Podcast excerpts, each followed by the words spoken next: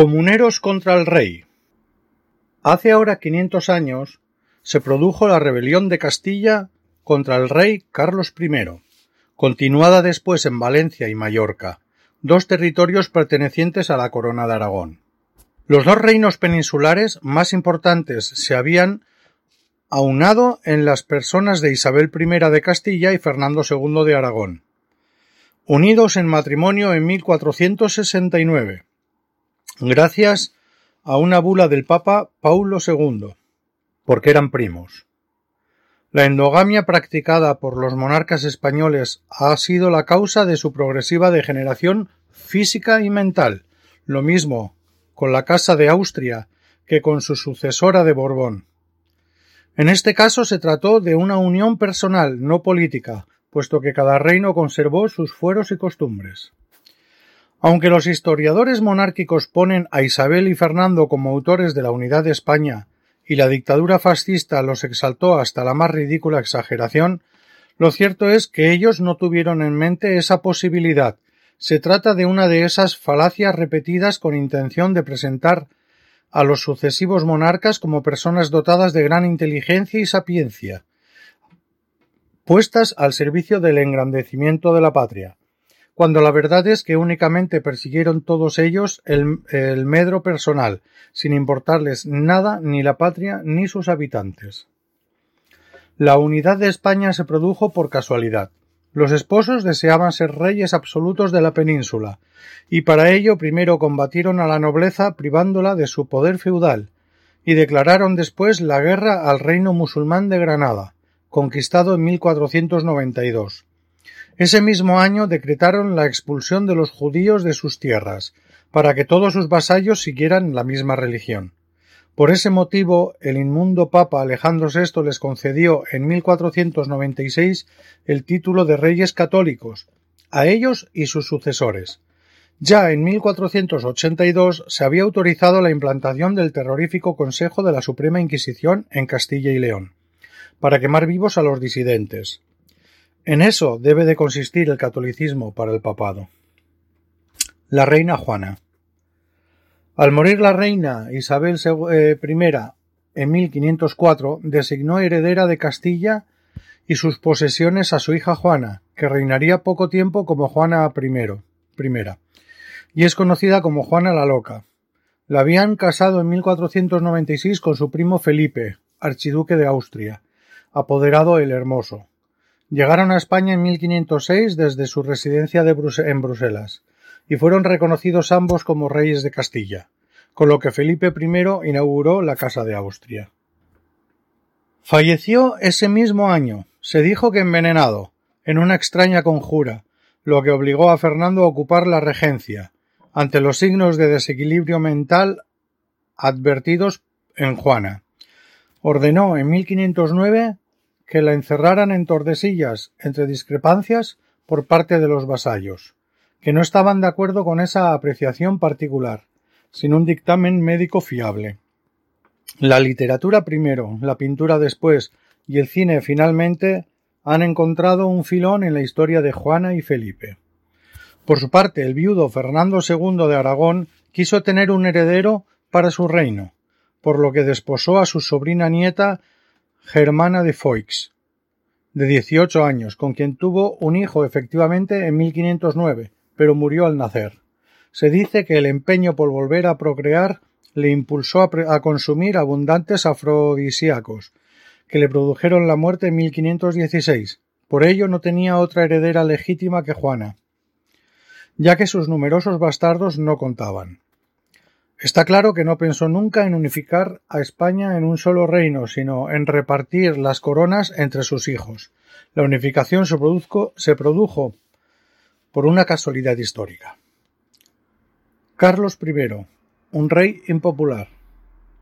Conforme a las costumbres monárquicas le correspondió heredar los tronos de Castilla y Aragón con todas sus vastas posesiones al hijo de Juana la Loca y Felipe el Hermoso, llamado Carlos. Nacido en Gante, fue educado por flamencos, que no le enseñaron ni una palabra castellana ni le facilitaron la menor noticia sobre la historia, la geografía y las tradiciones de los reinos heredados. Se incorporó a ellos en 1516 con una corte de consejeros, asesores y servidores flamencos, ávidos de se adueñaron del poder civil y eclesiástico, según costumbre de los políticos, lo que disgustó a los castellanos. Ordenó mantener el encierro de su madre en Tordesillas.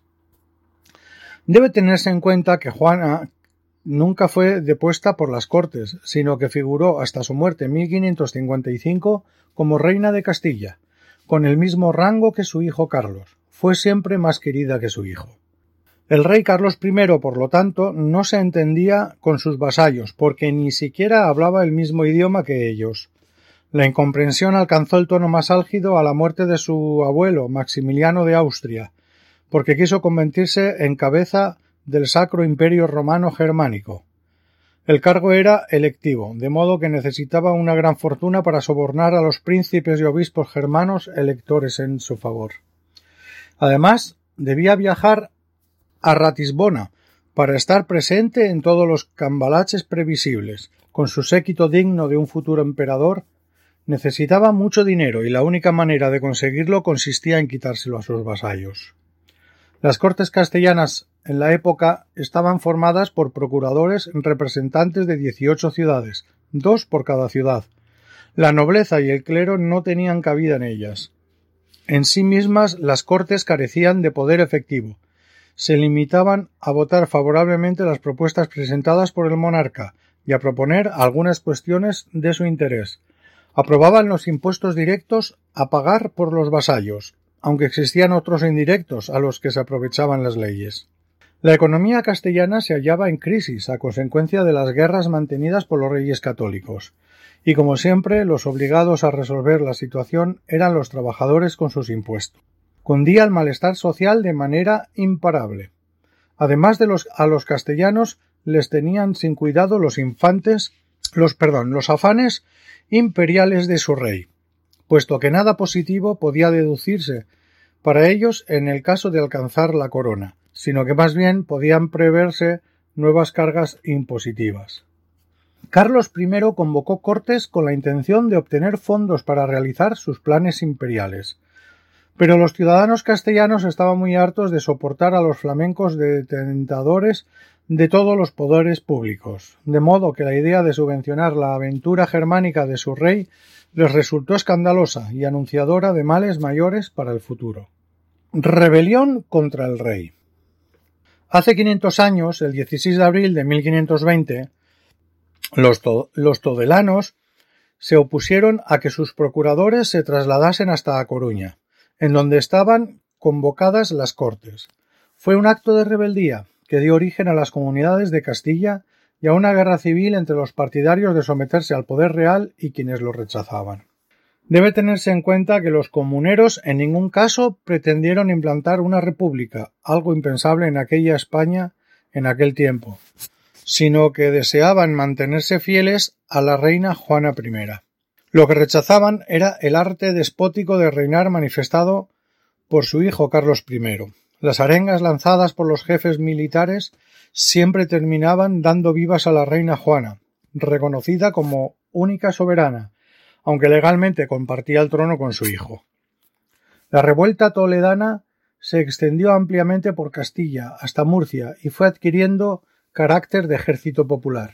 El 5 de julio fue designado capitán general de la Comunidad de Toledo Juan de Padilla, que desde 1517 era capitán general del reino. Padilla se entrevistó en Tordesillas con la encerrada reina Juana para proponerle que reconociese a las comunidades mediante un documento firmado por ella, pero se negó a tomar ninguna medida de ningún tipo.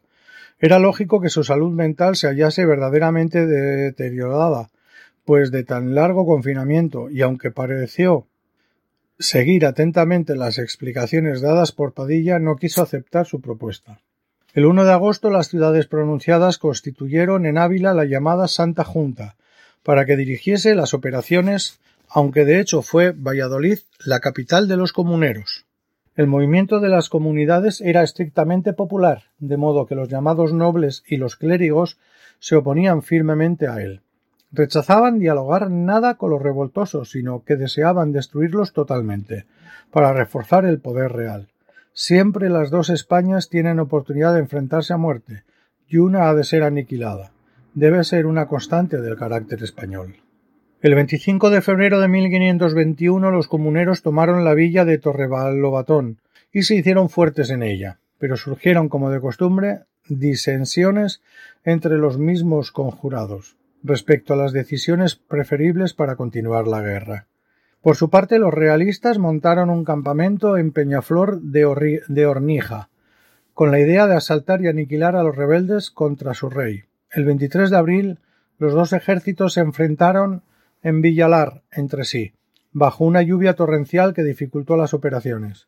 Es cierto que llovía sobre los dos ejércitos, pero los realistas estaban más disciplinados, en tanto los comuneros actuaban por su cuenta una característica habitual a lo largo de nuestra historia. Al día siguiente los jefes, de la revuelta, Juan de Padilla, Juan Bravo y Francisco Maldonado, fueron decapitados, con lo que empezó su gloria, por ser los héroes que se atrevieron a oponerse al despotismo del rey Carlos I, además titular del Sacro Imperio Romano Germánico como Carlos V, el hombre más poderoso de Occidente. Su aventura había durado un año exactamente. Arturo del Villar, presidente del colectivo republicano Tercer Milenio.